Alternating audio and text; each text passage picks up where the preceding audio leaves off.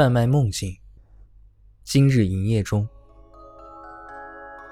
各种各样的奇幻的梦境，拼凑成了未知、遗憾、憧憬或恐惧。你的梦境都有哪些不可思议的事情？这里是一个收录梦境的电台，欢迎进入我的梦境。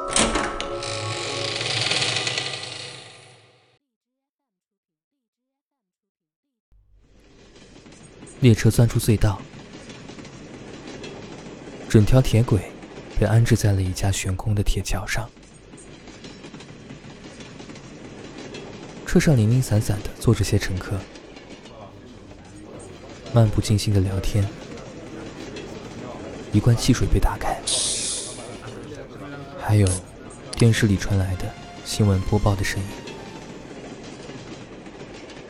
但我并不觉得吵，差点忘了为什么自己会坐在这里。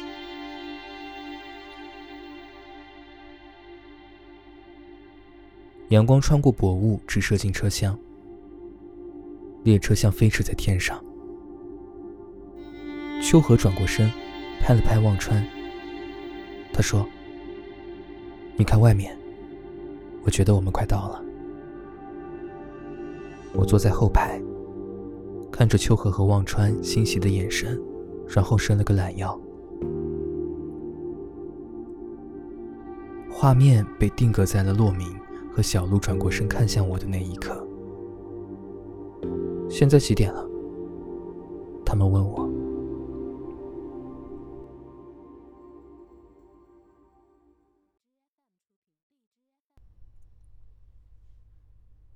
你还记得什么？大概很久以后，我和李维在一家酒吧喝酒的时候，他突然问我：“还记得什么？”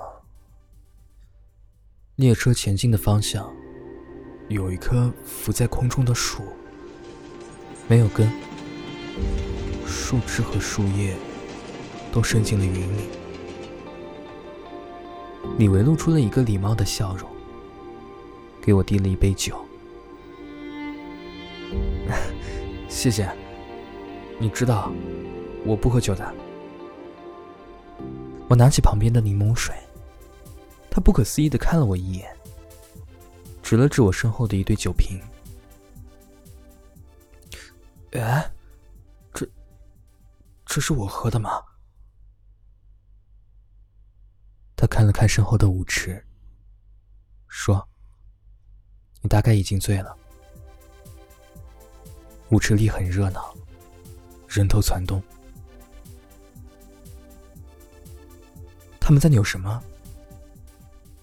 李维好奇的问我：“不知道啊，现在几点了？”哦，哎，我手机呢？他后面说了些什么，我已经听不清了。视线在逐渐模糊，我突然想起了些什么，关于我们毕业那年。列车、风景和目的地的酒吧。哎，你不觉得我们在这里会显得有些格格不入吗？我问李维，可是他再也没有说话，只是喝着玻璃杯的酒，头也不回的看着舞池里躁动的人群。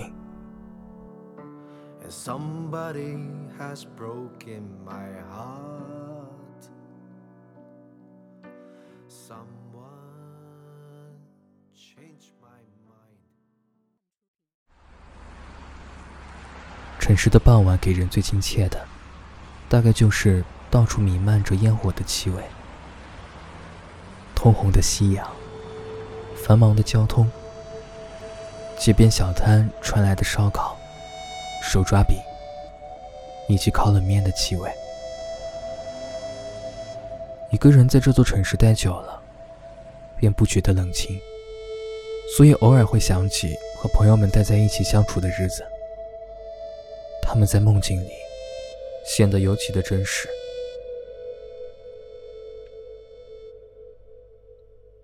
师爷把炉火里的木柴挑了挑，外面雨很大。他披着毯子对我说：“蒂诺，那你呃，播一个伊玛斯卡？”他问我：“你还记得什么？”我什么都不记得了。火焰把木柴烧得吱吱作响，像极了我们一群人去郊外的那天晚上。我猜，大概只是因为很多人去了不同的地方，所以有关那些的记忆，慢慢的开始支离破碎。闹钟响了。我拉开窗帘，打开灯。凌晨五点，天空微亮。零散的梦境拼凑成了一整个混乱的夜晚。也是呀，梦境本身就是没有逻辑的，且毫无顺序的。除了那些熟悉又陌生的脸，他们会依次的出现在你的梦里。